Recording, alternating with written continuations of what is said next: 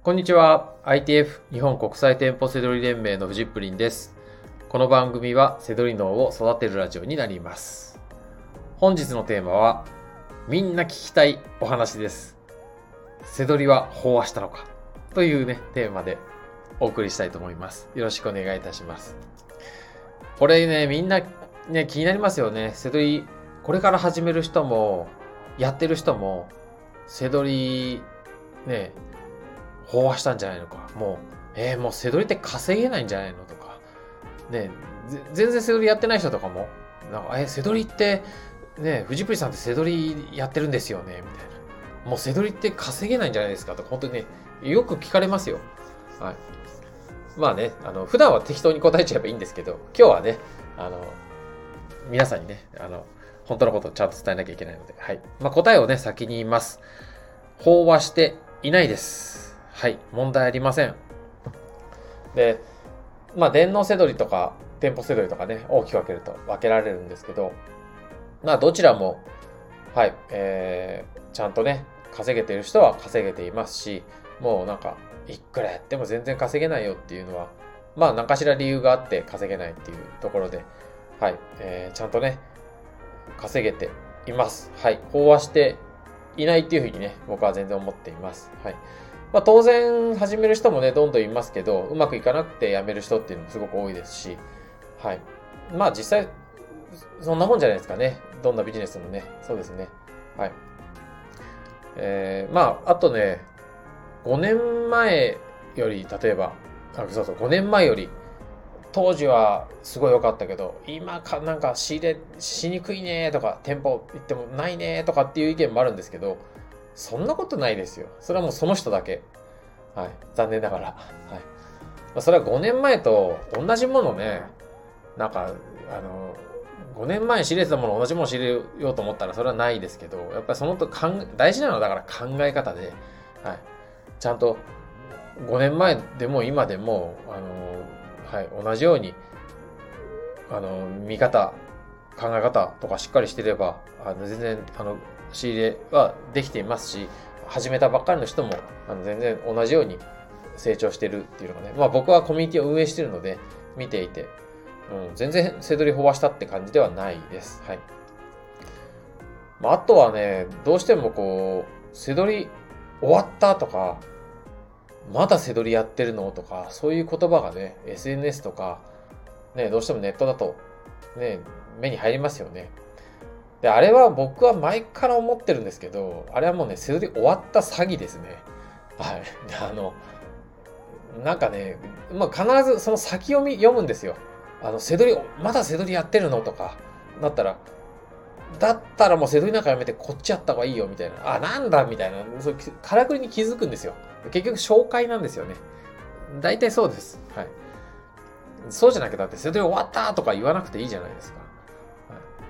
僕の周りプレイヤーはありますよ。あの、例えば、ね、2000円で売ろうと思ってたのを間違えて、値段200円につけちゃって、なんか買われちゃったみたいな、終わったセドリ終わったみたいな、なんか、そういうのは ありますよ。その、失敗して終わったとかね。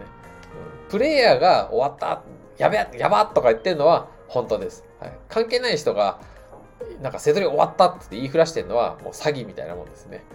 はい。そんな風に考えてもらえればいいんじゃないかなと思います。はい。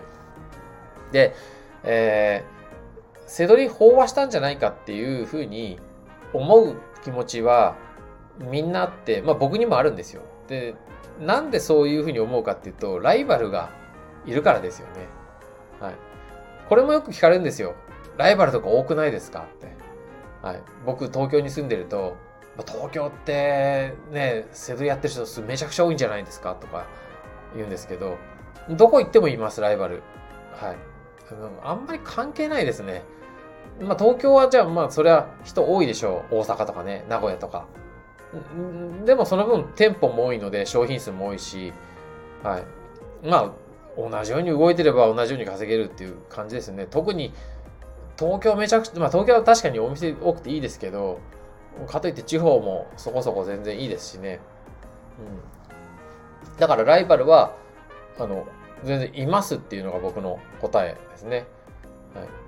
もうかといって増えてるかって言ったらそんな風には思わないですね。店舗セドリは、ある時からコロナの影響の前からもうちょっと減ってきてるような気がしますね。なんか、電脳とかの方が人気あるんじゃないですかね。やりたい人多いのかもしれないですね。はい、なんかイメージがいいのかな。なかはい、まあでもその分当然ね、あの、あのライバルが増えるっていうとこですけど、それでも関係ないですね。稼いでる人はちゃんと稼いでるので、はい、まあ、ライバルが多いから稼げないとかっていうのは言い訳かなってとこですかね。うん。やっぱり、ライバルがいないビジネスなんかないですよ。どんな商売でも。うん。背取りじゃなくても、まあ、皆さん本業でね、会社勤めをしていたりとか、あとまあ自営業であったりとか、まあビジネスをされてる方もいるでしょう。必ず同じようなことをしてる人いませいますよね、必ずね。その中で、なんだかんだ言って出し抜いて、ね、勝ててるから、やっていけてるから、それでご飯食べてるわけじゃないですか、皆さんね。まあ、背取りでもそうですよ。だからね、ライバルはいるけど、それの中でね、出し抜いていけばいいんで、別にチャンピオンにならなくても、あのー、ね、まあそれなりに動いてれば稼ぎ、ちゃんとね、稼げますからね。はい。背取りは普通にね、なんかまあそれこそパートとかアルバイトとか比べたら全然稼げますからね。だから、まあだからライバルはいても問題ないですっていうのがね、感じですかね。うん。まあそのためにね、スピードとかね、テクニックとかね、腕を磨きましょうって話でね、そこ、まあそこは切磋琢磨して、えー、行くべきなんじゃないですかね。これもどこ、どんなビジネスでも一緒ですね。はい。